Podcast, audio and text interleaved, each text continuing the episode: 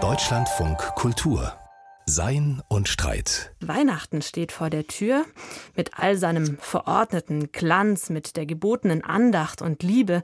Ein Fest der Freude und Besinnung soll es sein. Und so verordnet uns die Weihnachtszeit ein regelrechtes Programm. Ein Programm aus Kerzen und Liedern, aus Lametta und Geschenken.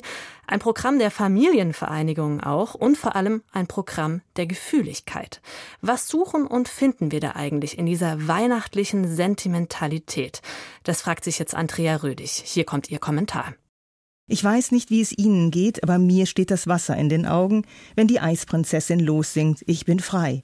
Wenn die Liebenden sich endlich in den Armen liegen, der Bösewicht geläutert seinen letzten Atemzug tut, Kurzum, sobald die Geigen einsetzen am Schluss von egal welchem Hollywood-Schmachtfetzen, muss ich weinen.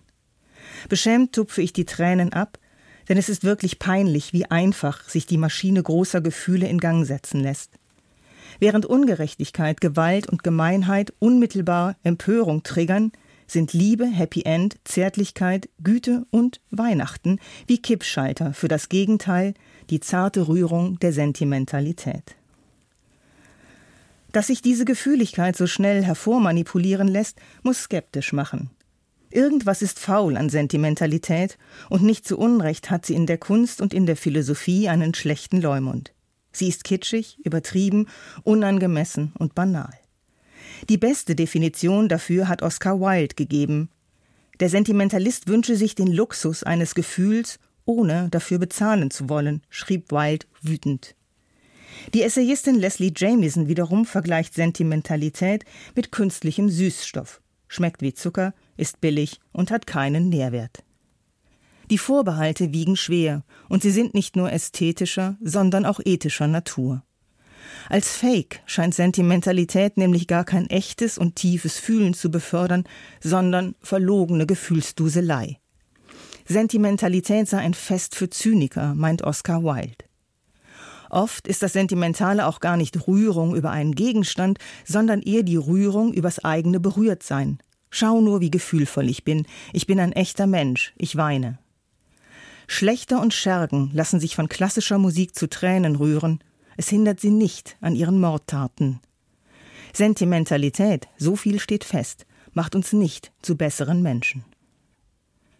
Aber es gibt auch VerteidigerInnen des Sentimentalen. Die schon zitierte Essayistin Leslie Jamieson fragt, ob wir nicht das, Zitat, Weihnachtsrisiko eingehen müssen, wenn wir etwas von Bedeutung schreiben, denken und zustande bringen wollen. Denn was ist falsch am Wunsch, für große Gefühle nichts zu bezahlen? Das Sentimentale ist in christlicher Terminologie tatsächlich ein weihnachtliches Fühlen, kein österliches. Es ist ein Fühlen vor dem Sündenfall sozusagen, kindlich und regressiv. Es möchte etwas Schönes geschenkt bekommen, ohne Gegengabe und Schuld. Es möchte das Wunder, dass alles einfach nur gut ist. Das Sentimentale, so würde ich sagen, ist kein falsches Gefühl, sondern ein echtes Gefühl am falschen Platz. Und vielleicht brauchen wir so etwas wie eine über sich selbst aufgeklärte, kluge und doch positive Sentimentalität.